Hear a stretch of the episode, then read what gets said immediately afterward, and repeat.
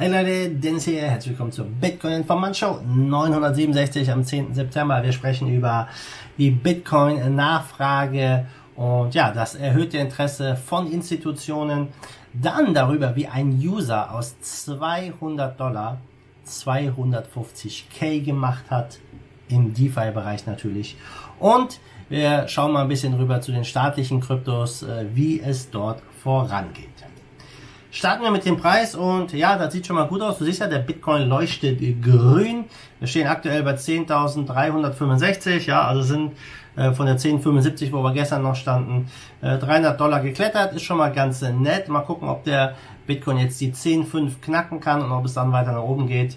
Bleibt auf jeden Fall spannend. Aber wenn wir jetzt ja, uns mal die Bitcoin-Nachfrage angucken, vor allem vom Unternehmen Grayscale, die haben nämlich ein erhöhtes und wachsendes Interesse von Hedgefonds und anderen institutionellen Anlegern. Und äh, ja, Grayscale äh, war ja schon oft äh, in den Medien, ich habe oft drüber gesprochen, die haben ihren physischen Bitcoin-Bestand, physischen Anführungsstrichen natürlich, ja, ihren Bitcoin-Bestand äh, extrem ausgeweitet. Die haben in den letzten Monaten 80 Prozent der neu produzierten Bitcoin gekauft. Ähm, insgesamt ähm, haben äh, die Hedgefonds und Finanzinstitute über 1,7 Milliarden dort eingezahlt.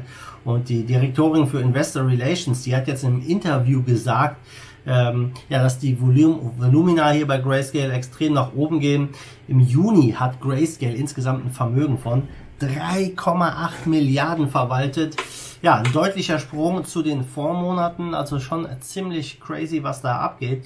Und ähm, auch das Investmentvolumen, was, was die Wochen äh, Einzahlung geht, ist brutal gestiegen von 3,2 Millionen pro Woche äh, 2019 auf über 30 Millionen. Ja, dieses Jahr in 2020 schon ja ziemlich ziemlich crazy. Ähm, von, bei Grayscale geht man davon aus, dass es mit der makroökonomischen Instabilität und der Geldpolitik zu tun hat, dass viele Institutionelle sich einfach ja alternativ absichern wollen, um die beginnende Krise zu überstehen. Und Bitcoin ist da diese Absicherung für viele und sie sagt, dass halt viele der Käufer traditionelle Hedgefonds gewesen sind. 44 Prozent, also 90 Prozent sind Institutionen, 44 Prozent sind Multi-Strategy Hedgefonds und auch Long-Short-Hedgefonds, die hier in Bitcoin massiv investieren. Und sie wollen einfach ja ihr Engagement in diese digitalen Vermögenswerte ausweiten. Und ganz wichtig, sie wollen es nicht selbst verwahren. Und deswegen ist Grayscale ja auch so erfolgreich, weil die das alles übernehmen. Und ähm, der auch der Ethereum Trust, der geht weiter hoch natürlich, ähm, das äh, das Ganze kann man natürlich auch ein bisschen auf die äh, Corona-Geschichte zurückführen, denn äh, sie sagen hier bei Grayscale, dass institutionelle Anleger einfach daran Interesse haben, knappe Vermögenswerte zu sichern, die als Inflationsabsicherung äh, ja angesehen werden und wir sehen ja, was die Notenbanken drücken, also schon ziemlich crazy, ja, dass immer mehr Institutionen in so einem großen Ausmaß hier äh, sich mit Bitcoin als Investment auseinandersetzen und mal gucken, wie das in den nächsten Jahren hier weitergeht. Also die Institutionen sind hier und mass äh, investieren massiv. Ja, wie wär's, wenn du aus 200 Dollar 250.000 Dollar machen kannst? Hört sich gut an, oder? DeFi macht's möglich.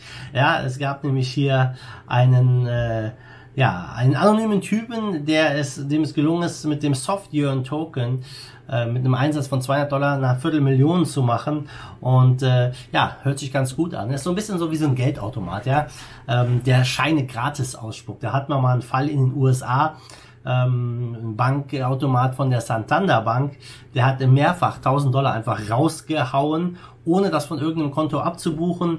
Hat natürlich äh, schnell rumgesprochen, viele Leute standen davor ähm, und äh, war irgendein Softwarefehler letztendlich. Und bei Jörn Finance, ja, gab es auch einen Softwarefehler, äh, mehr oder weniger, kann man so sagen, ja. Und diesem anonymen Nutzer ist es wirklich gelungen, ja, über 700 ETH da rauszuziehen. Das äh, Ganze fand mit einer geklonten Version von äh, Yearn Finance statt, namens Soft Yearn. Und dieser Soft Yearn ist eine ja, adaptive Kryptowährung mit weicher Anbindung, die das Angebot äh, automatisch anpasst, also kontrolliert oder erweitert. Und dieses Konzept wurde von Ampleforth populär gemacht. Äh, das diesen Umbasierungsmechanismus verwendet, um das Angebot äh, an die Veränderungen der Nachfrage anzupassen. Und in diesem besagten Fall wurde der Uniswap-Preis der geklonten Token nicht angepasst. Zu einer Umbasierung kam es daher gar nicht und so hat der Trader die Token zum ursprünglichen Kurs wieder verkaufen können und quasi die gesamte Liquidität des gesamten Pools vernichtet. Äh, ja, ein Fehler im Mechanismus der Umbasierung hat es ihm das äh, letztendlich ermöglicht, ja, am 3. September diese Anzahl der Tokens da rauszuziehen. Über 740 ETH waren es äh, mit einem Invest von 0,5 ETH. Ich denke, das kann sich sehen lassen. Ähm, er sagt, er hat sich so ein bisschen selbst gedoxt auf Twitter. Äh, sein Twitter-Name ist Amplify. Äh, er sagt, er hat einen Mindestlohnjob und arbeitet von zu Hause aus, um seine Familie zu unterstützen. Zu seinem Portfolio gehört ein kleines Handelskonto und er habe mit dieser Aktion niemanden schaden wollen. Aber die Reputation natürlich vom Software ist jetzt dahin, äh, auch wenn es da jetzt eine Erklärung zu gab. Ja, ob er es zurückzahlt, was damit passiert, bleibt spannend. Auf jeden Fall ziemlich crazy drüber nachzudenken, ja. Ähm, mal eben mit einem Bug eine Viertelmillion zu machen. Ähm, ja, ziemlich interessant, würde ich sagen. Dann gucken wir mal rüber zu den äh, staatlichen Kryptowährungen. Die, das niederländische Fintech äh, Think Tank DGen, die haben einen Bericht über die geopolitischen Trends der staatlichen Kryptos veröffentlicht und sagen, drei bis fünf Nationen weltweit werden in den nächsten zehn Jahren bis 2030 vollständig durch eine digitale Zentralbankwährung, also eine CBDC, ersetzt. Und das ist ein 30-seitiger Bericht äh, über die geopolitischen Auswirkungen von äh, CBDCs. Damit ähm, ja, befasst man sich halt mit den wichtigsten Währungen wie Dollar, Euro und Chinese Yuan.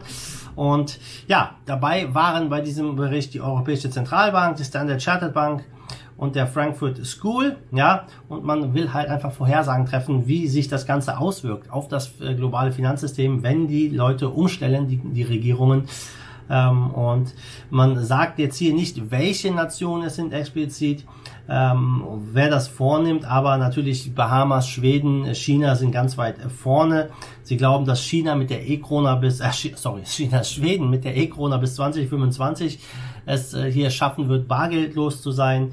Dann äh, glauben sie auch halt, dass ja die EZB hier wirklich ins Hintertreffen gerät für den Mangel an Maßnahmen, die einfach zu langsam gewesen sind, ähm, vor allem im Hinblick auf die Vorteile, die programmierbares Geld bietet und äh, auf Hinblick auf den digitalen Yuan muss man schnell reagieren, um die geopolitische Situation zu halten, so der Report. Äh, man glaubt jetzt nicht, dass der digitale Yuan den US-Dollar vom Thron stoßen wird, aber es könnte eine Bedrohung für den Euro sein. Ähm, und äh, natürlich nicht sofort, aber halt mittelfristig. Und ähm, sie glauben halt hier, dass äh, ja jetzt hier äh, in Europa einfach Gas gegeben werden muss. Denn ähm, Ziel ist es einfach die digitale Repräsentation von Fiat-Geld. Ja, da wird sich also für äh, nichts ändern darum. Ähm, auch wenn das Ganze jetzt völlig digital ist, ist es immer noch äh, Geld, was keinen Wert hat, letztendlich, was äh, mit nichts hinterlegt ist. Aber die wollen bargeldlose Transaktionen. Bargeld muss weg, Bargeld los. Äh, Zahlungen sollen günstiger werden und natürlich auch dementsprechend nachverfolgbar. Stellt euch das vor, wenn es kein Bargeld mehr gibt, alles nachverfolgbar ist. Das ist keine Welt, in der ich leben will. Aber man glaubt hier, auch in Brasilien geht es schnell voran. Und Leute, es ist nur eine Frage der Zeit, bis wir hier komplett digitales Geld haben und das Bargeld verschwindet. Und dann, ja, ist die Kontrolle groß, die Überwachung wahrscheinlich noch größer. Und deswegen bin ich ja so ein großer Fan von Kryptowährungen, die unabhängig sind von irgendwelchen Staaten und sonstiges. Bitcoin hier ganz vorne mit dabei. Also wichtig hier, dass wir genug Leute in den nächsten Jahren aufklären, äh, auch über die Gefahren, die eine bargeldlose Gesellschaft bringen kann. Denn das führt absolut zur totalen Kontrolle und zur Totalüberwachung, wenn du mich fragst. Ja, zum Schluss gucken wir nochmal Markt. Wir stehen bei 338 Milliarden Marktkapitalisierung. Bitcoin Dominance geht weiter runter. 56,5 Prozent. Und in den Top 10, da sieht's mal wieder schön grün aus. Ähm, Top-Gewinner aktuell äh, in den Top 10. Wer ist das? Ja, Polkadot über 10% Kurs plus. Chainlink 10% Kurs plus. Ethereum knapp 10% Kurs plus. Nicht schlecht, nicht schlecht. Top-Gewinner zu gestern. Es ist Ample Fourth 77%. Ja, äh, Solana mit 8,53, Yearn Finance mit 38. Also echt crazy wieder die Gains, die hier vor, die man hier sehen kann. Top-Verlierer hingegen, das ist Hyperion mit 5% Minus. Im, im ja, Rot leuchten nur ein paar Coins, der Rest leuchtet grün. Also Leute, das war es von mir. Wisst, was zu tun ist. Lasst mir ein Like da, gebt mir einen Thumbs up. Wir sehen uns am Morgen wieder am Freitag. Und bis dahin, wie immer, Dude, schwenkt den Hut. Let's fight the force of evil in Bitcoin and cryptocurrency we trust. Bam! Give us a